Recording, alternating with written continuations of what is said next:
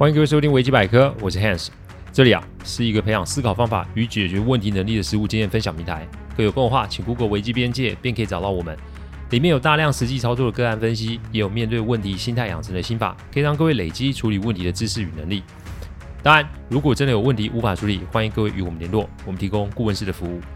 维基百科分享每个个案都是经由向案件当事人或是客户取得同意及书面授权后才开始制作。我们的每个个案都会先用文字档打好，再进行录制。录完后交由案件当事人及客户听过，待他们觉得没有问题之后，再交后置并上架。这是我们音频制作的程序。希望各位在分享维基百科之余，也可以向身边的人说明制作过程，好让他们可以安心。古人说过啊，要知道一个人的人品啊，那就是让他拥有啊权力就知道了。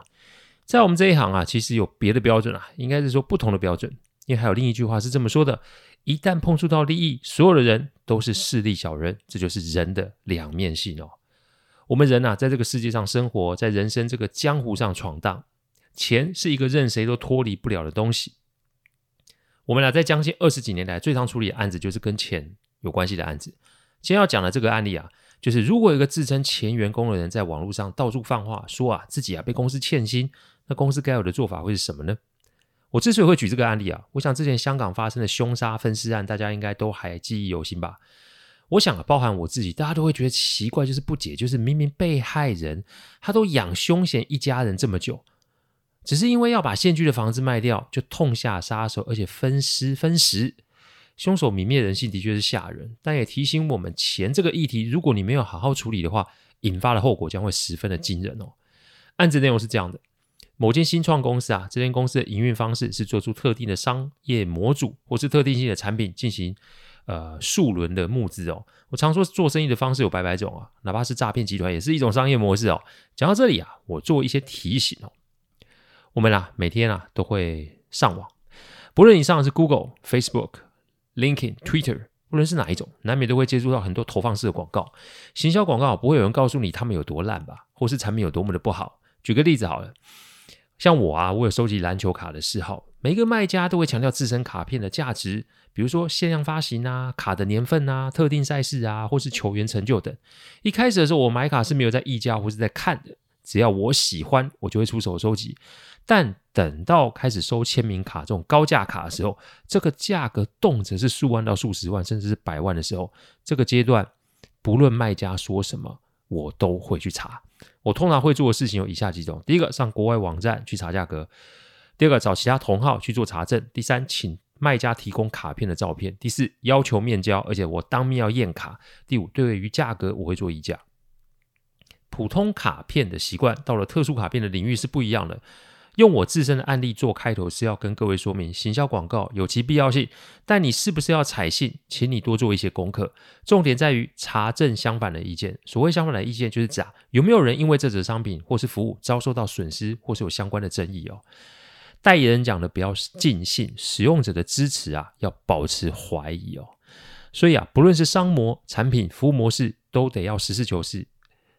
的态度去做调查，我不建议啊被对方的限量或是优惠而加快自身的决定速度。这个习惯如果可以养成的话，就会少走很多冤枉路哦。事后的控诉喊冤只会反映出你事前功课调查做得不到位。这个是我们在处理问题都会用到的方式。所以哪怕推荐人是你爸也是一样，因为没有用过，我们又能怎么能够确定那是我们需要的呢？所以你如果不想做事前功课，那你就准备好承受不符合预期的后果。但当事情发生后，也请不要浪费时间去做控诉，因为你这就是浪费时间嘛。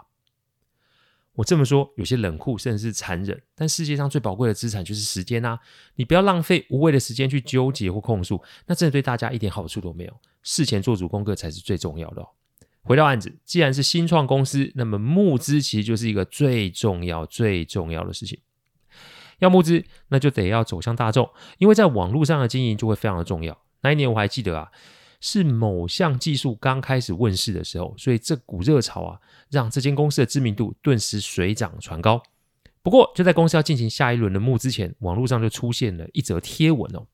一名自称是这间公司的前员工出示了一些文件，上面的注记表示这间公司啊，在这名前员工在职期间做了很多非法的事情，内容包含了非法的调动职务，未经员工同意，加班费并不符合加班时数的记录，奖金给予标准不明确，而且没有做说明。没有给予生理假及啊产假的相关权益，变相逼退员工，并且不给资遣费用，事后恐吓并扬言要诉诸法律来提告。主管的性骚扰，公司没有做任何处理哦，洋洋洒洒七大罪状在网络上引起了热议哦。公司虽然在第一时间发声明驳斥，但声明发出来之后就采取冷处理的方式，结果没有想到事情就越滚越大。开始有更多人出面控诉公司不合理的制度，这事情就到我这边来了。一定会觉得，哎，那你这间公司的老板跟 Hans 你有什么关系？其实啊，这间新创公司的老板跟我没什么关系，但我的客户是投了大笔资金在这间公司，所以我客户的需求，我便去现场看看这个案子要怎么处理哦。那天我特别要求客户不要来现场，因为人前人后通常是不一样的。再来，空穴不来风嘛，不可能这七大指控。或是多名出来控诉的人都是胡扯及乱说。我跟客户说，先让我去，我会在开完会后啊做第一时间的回报。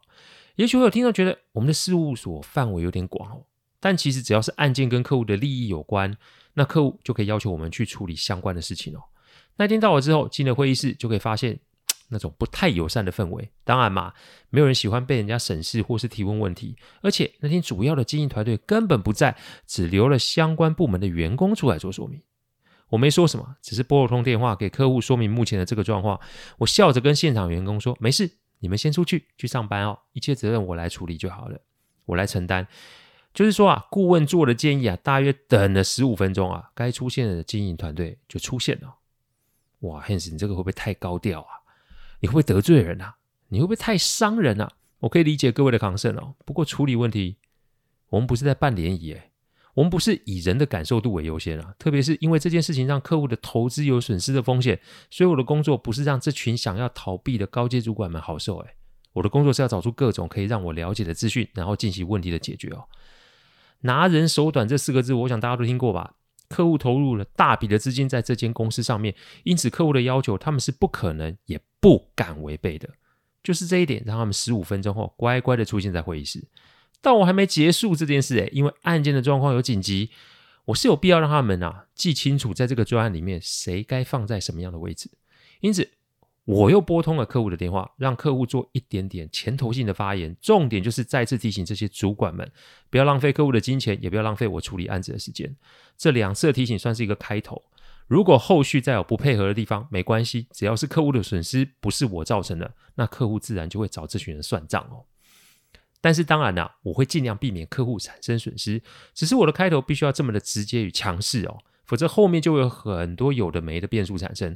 我虽然取得客户授权，但客户毕竟是投资他们的大股东，但实际的经营者其实是他们啊。客户并没有涉入，所以我要取得内部的资讯，还是得要这群人合作才可以。这也是为什么我必须要一开头这么的机车，但我必须要让这些人理解，我这个顾问啊，跟客户其实是同一个位置的。我可不是他们呼之则来、欲之则去的角色哦。来了两次啊。众人哪怕是不爽，也不敢表露太多。我问，我把问题点出来后，请相关人士出来跟我说明状况。光是这个动作，这一群人就开始支支吾吾。其实从他们一开始让下属出来开会，我就清楚他们是在摸不清楚现在这到底发生什么事，所以才叫下属出来顶着先哦。所以我现在要做的就是引导他们做出案件的陈述哦。我把手举了起来，拿出我的 iPad。我设定了十五分钟时间，请现场各位把我要的资讯给我就好，然后我会就资讯的内容提出我的问问题，并且做确认。在这个期间，我要他们把手机都给我交出来。现在这个阶段是用脑想，所以过多的三 C 只是会分心哦。还是一样，每人的前面就是一张纸、一支笔，能把公司经营到募资，我相信这群人不会是虾兵蟹将了。只是他们从来都没有处理过类似的状况，然后又让出资者来关切，这才慌了手脚。所以我必须要让他们在一定的时间内重整旗鼓，冷静的把现在他们所知道的跟我分享。第一次十五分钟，几个人啊，算是有回了神。我再给他们十五分钟，这一次明显就有方向了。没多久纸就写满了，而且还附上啊。Process map 就是事件发生的说明。我看了之后，请他们提供大的白报纸，然后再给他们十五分钟的时间，把这重新腾一次，贴在白板上。短短四十五分钟，其实事情大致的脉络就算是清楚了。不过我打破他们一个自私的思维，那就是我们不要纠结于对方说的有几分是假的，我们要看的是对方讲的有几分是正确的。在我们处理问题的世界中，每个个案都有几分真几分假，这个世上没有百分之百杜撰的案件。通常这类案子之所以会成为俗称的言上啊，大多是当事人急着去否认不实的部分，但却不愿意去面对真实的部分。在这个整理这一集文案的时候啊，有一则新闻引起我的注意，好像是某个观光景点的摊位在收客人的钱的时候，不小心把钱掉在地上，结果让客人以为店家是在坑骗消费者的新闻哦。我当然不知道这个事情的真实状况，但我看到啊，摊商处理的方式还不错，因为就是出来致歉，并且说明就是因为太忙，钱掉到地上，所以没有看见。我姑且不论这是真的还是假的，但其实新闻热度第二天就会被其他新闻给盖掉了。意思是，各位听到我这音频的时候，你还会记得我讲的这则新闻吗？炎上不见得是世界末日，因为炎上也有分小火、中火跟大火啊。摊商只要不情绪用事，在网络上乱呛的话，事情都是可以被化解的。重点是他们有看到自己不足的地方，诚心道歉，而不是一直解释，然后诉诸情绪或悲情哦。用这则新闻提醒各位，事出必有因，所以收起你的眼泪及情绪，因为有时候啊。你有时间搞这些有的没的，倒不如好好思量自己的问题在哪里哦。刚有说嘛，言上不是世界末日，因为只要处理得当，大多数的人是会选择给你机会的。因此，如果这间公司的主管们此时只关注对方做了什么不实陈述，结果却忘了啊，或是刻意去遗忘自己有什么过错的话，那这个案子就会无法处理，而且会越处理越麻烦。的确，我们有听过嘛，利用丑闻盖过另外一个丑闻。这的确是一个商业业罪操作的方法，但这个方法通常只能解决一时哦，因为反走下必留痕，必留下痕迹啊，所以有错就要认，这是一个解决问题的基本态度哦。那针对这脉络，我分别开始提问问题，因为事出必有因嘛，我们找我们有做错的地方就好。至于那些不实的指控，放在一边。我问的问题很简单：公司去年离职的员工人数有多少？第二个问题。这些离职员工离职的原因。第三个问题，有没有发生劳资调解或是法律上的争议？第四个问题，公司发现的时间是什么时候？第五个问题，公司的奖金是怎么做计算？第六个问题，公司的福利有什么内容？第七个问题，公司的女性员工有几位？男性员工有几位？第八个问题，公司生理假的使用状况得列出请假明细吗？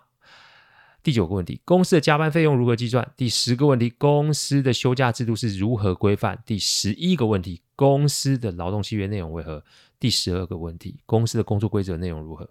十二项问题，我给这个这些主管两个小时，找出相关的内容给我，因为我得要看到这些数据及规范，还有文字，要不知道不会有人平白无故跟公司开战，特别是一间刚站稳脚步而且规模不算大的公司，所以与其确认这发言者是不是公司员工，你倒不如花时间去看看公司制度是否否有不合理的地方啦。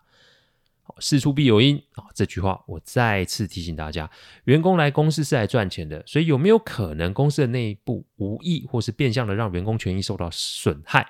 因为也许是这发言者是员工的朋友或家人也说不定啊。我啊也是要利用这次的机会把公司的问题给点出来。的确，他们可以造假。或是不提供相关的资料给我，反正一切的一切我都会如实的报告给客户，那就看他们是要面对我，还是直接要去面对客户嘛。两个小时过后，以下是针对我上面提的十二个问题所得到的答复。公司去年离职员工人数十三个人，这些离职员工离职的原因都写生涯规划，有没有发生劳资调解或是法律上的争议？八件劳资争议，一件目前在诉讼中。公司发薪的时间是何时？每个月五号，但遇假日会顺延。公司的奖金怎么做计算？一期表现给予，讲白一点就是没有规定了。公司的福利有什么内容？三节奖金，一次五百块。公司的女性有个女性员工有几位？男性员工有几位？女性员工十七位，男性员工七位。公司的生理假使用状况得列出请假明细吗？都没有人请生理假。公司的加班费如何计算？没有明确的规范。公司的休假制度是如何规范？只有规范周休二日。公司的劳动契约内容为何？自式劳动契约。公司的工作规则内容为何？没有工作规则。其实如果真的要做体检哦，起码可以再列六十个问题以上。不过我现在是要抓事情出来的主因，不是来改善他们的体质哦。所以我们可以合理的推断出员工心生不满，所以便在网络上做了情绪性的发文及攻击。针对这些事情，我给他们几个建议哦。建议如下：第一个建议，有错就要认，先知道错在哪。十二个问题却生出了一百二十个状况。逐渐公司的体质的确是有问题的。我之所以要他们共同整理出这些资料，就是要提醒这些主管们，开公司不是只要搞好对外的关系就好。诶，你如果不好好处理员工所带的工作环境，那么请问是谁要待在这里上班？再好的商模、再美的产品、再棒的服务，没有员工帮忙或者是做执行的时候，讲再多永远都是个屁。而且现在公司正在大举的进行，只有好几轮的募资啊，请问这个体制还能是骗几个客户来投资？要不是我的客户宅心仁厚，其实我是想要客户直接撤回投资的，因为这种营运模式可以说是极度的不靠谱啊。用十二个问题展出有问题的点，说实在话，我前面讲的一百二十个状况算是乐观的，因为我们足足列出了四百三十六个状况啊。列完后，只能说知情的人沉默不语，不知情的人瞠目结舌。看来这群主管离真正的经营者还有一段距离哦。四百三十一个状况有点多哦，不过改善一个，那就是少掉一个，这并没有什么捷径可走。接下来就是要进行改善哦。第二个建议，有过就得改喽。要怎么做修正？认错的重点从头到尾都来，不是说对不起。认错的重点在于后续的动作是什么？很多人以为出大包，只要出面认错就结束了。但事情真的是这样吗？呃，最近哦，韩国年轻最年轻的青龙奖影帝刘亚仁爆出吸毒的丑闻，除了自尽之外，就是暂停所有一切演艺事业，中断演艺事业就是一个修正的方法。之前韩国爆出性丑闻的金宣虎也是用同样的方式，相隔一年之后，他又再度悄悄的出现在大荧幕前面。这个案子的重点。不在于找不实言论，然后予以控告，并且自清。这个案子的处理重点在于掌握这一次的机会，好好的检视自身不足之处，而且要拟定适合的解决方案。我先说哦，在一开始的时候不会得到太好的回应，甚至会引发不同意见的抨击哦。但就像我前面举的那两位韩国演员的例子是一样，一切都是要用时间来做处理。世上任何的事情都要花时间的。对骂花时间，告人花时间，改进也要花时间啊。所以同样花时间，哪个对他们会比较有益呢？我也提醒这些主管，在处理这个案子的时候，不可能什么都想要。现在对他们来说，最重要就是要拉住员工的心，以及啊向投资者显示出他们想要改进的诚意。因为员工如果这个时候加入这个反对阵营，无疑就是会出现更多的未爆弹。天底下没有一个企业组织可以长期承受每天不同的丑闻，所以拉住员工的心，至少。就不会有更多详知内情人想要继续爆更多的料，甚至是让投资者安心。坦白讲一点好了，能够投资你们公司的人，一定是不缺钱的人啦。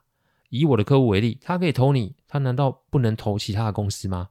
请问你们保证我客户没有投资跟你们性质一样的产业吗？投资是为了获利啊。至少以我这个客户为例，他投资投资从来都不是为了什么给年轻人机会。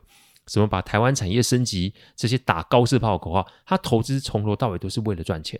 所以，当一个他所投资的公司深受丑闻所困扰的话，那他此时一定会在找别的投资来做风险的分散啊。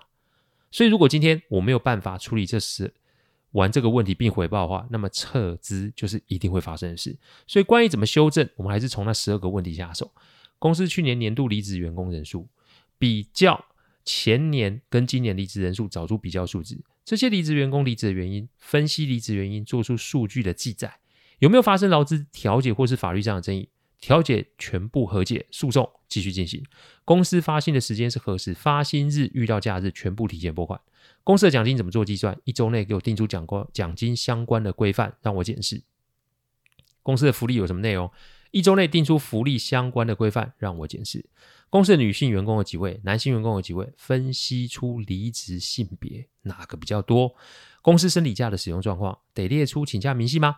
将生理假列为女性员工的福利。公司的加班费如何计算？请法务找出相关规定，并与人资合作落实哦。公司的休假制度是怎么规范？把所有的价别都给我统计出来。公司的劳动契约内容为何？检视合约，看有无需要调整的地方。公司的工作规则内容为何？召开劳资会议并拟定工作规则，送劳动局核备。所有的修正都有时程表，这个会搭配待会要说的第四个建议会一并执行。只是啊，在这里要提醒所有的听众，处理问题你不能只会说啊，你要搭配实质的行动啊。但所谓实质的行动，一定要记得所有的步骤要明确。如果可以搭上明确的时间，意思是在什么时间、什么地点跟谁做什么事。没错，我再说一次，就是在什么时间、什么地点跟谁做什么事，巨细靡遗订定出所有执行步骤，这才是解决问题的最好呈现。大多数的问题之所以会出状况，通常就是讲的人不负责做，做的人不负责想，结果就是一堆牛头不对马嘴。出事的当下，继续的混乱与内耗。大家可以看看社会上发生的案件，问题没有分大或小，诶但出状况的原理其实是类似的，所以试着让自己全面，在困境中要求自己全面化，时间久了，那就是一种进化。这个是你花多少钱上多少课都学不来的哦。第三个建议，道歉做开头，自请处分止血。接下来就是要对外说明哦，凡事都要以道歉做开头。我的这句话不是要大家只是低头道歉，什么都不做。道歉除了放低自身的姿态之外，另一个重点就是降低大众责难的标准。出手不打笑脸人这句话，我想大家都听过。所以低姿态的道歉会是一个稳固的起手式。接下来就是由高层团队一肩扛起该负的责任。这里说的负责任，不见得是要人离职，但该有的惩处一定是免不了的。这是对员工负责任，这也是对投资的客户负责，这更是对社会大众负责任。这里说的负责任，我想在这里跟各位说一些些说明。负责任跟下台没关系，负责任跟赔偿没关系，负责任跟道歉没关系，负责任跟怎么做有关系。前面说的三种是最常见的方式，不过常见不代表正确，常见不见得好用。我来说说这三种的问题点会在哪。政治人物、公司老板最常用下台来应对丑闻。不过啊，不过下台后，然后呢，丑闻还是存在啊。丑闻造成的伤害还是存在啊，所以说白一点，下台根本就不是负责任的方法，下台通常就是一个逃避的方式。我知道我这么说不好听哦，但各位去想想看，下台只针对犯事者解套有效啊，下台只针对啊犯事者解套有用，但对于受害者来说一点用都没有。再来是赔偿，钱的确可以解决很多问题，不过钱不是万能的哦，比如说有人的生命没了。有人的身体健康受损，这是无论用多少钱都无法恢复至百分之百的状态时，再多的钱有用吗？最常出现就是有人觉得金额高就是诚意够，搞到最后啊，受害者啊怕落了个贪得无厌的骂名，说白了，这也是针对犯事者的一种解套方案啊。对于受害者，不见然是一个完全好的方案。最后就是道歉，我讲白点，就是最便宜的也不用成本的方法。这个道歉啊，什么都不用做。最好加上一些情绪性的演出，挤几滴眼泪就可以获得很多的声量及同情，但这对受害者来说还是一点用都没有。我举三上面三种类型，就是要提醒大家，所谓的负责任一定是要站在受害者的角度去看。我没有说要迎合受害者，但至少我是说，至少你不能以加害者的角度吧，这是一个非常重要的思维。如果你过不了这一关，再好的做法也是没有用的哦。怎么做才是实际的做法？在什么时间跟什么人做什么事？这个准则请记得，但这只是个开头，还要搭配以下做法才可以成事哦。第四个建议，设好时间点，依进度做报告。前面说了，在什么时间跟什么人做了什么事，对吧？但这个只是上半部，下半部就是要在什么时间做回报。改善的方案不是口号啊，做了就要一定要有效果，效果也要定期的做呈现啊。回报的方式，第一个要件是要定期，定期的意思是固定的某一天某个时段，比如说。第一次会议的晨报是在星期五早上的十点，下一次就要在一周或两周后的星期五早上十点。设计时间点要实际一点。最常见的盲点就是想要立马有效果，所以在设计解决方案的时候要贪快，结果就是设计了一个不着边际的解决方案，结果就是讲的比做的好听，后来就会被人质疑只是作假的。所以这个我想大家应该会常常见到，所以提醒各位，负责任的态度就是要把后续的处理给做好。这个做好跟时间其实不见得有一定的关系，事情越复杂，那需要的时间当然就越长嘛。再来，这也跟当事人是否有经验有关，实事求是是最高的指导原则。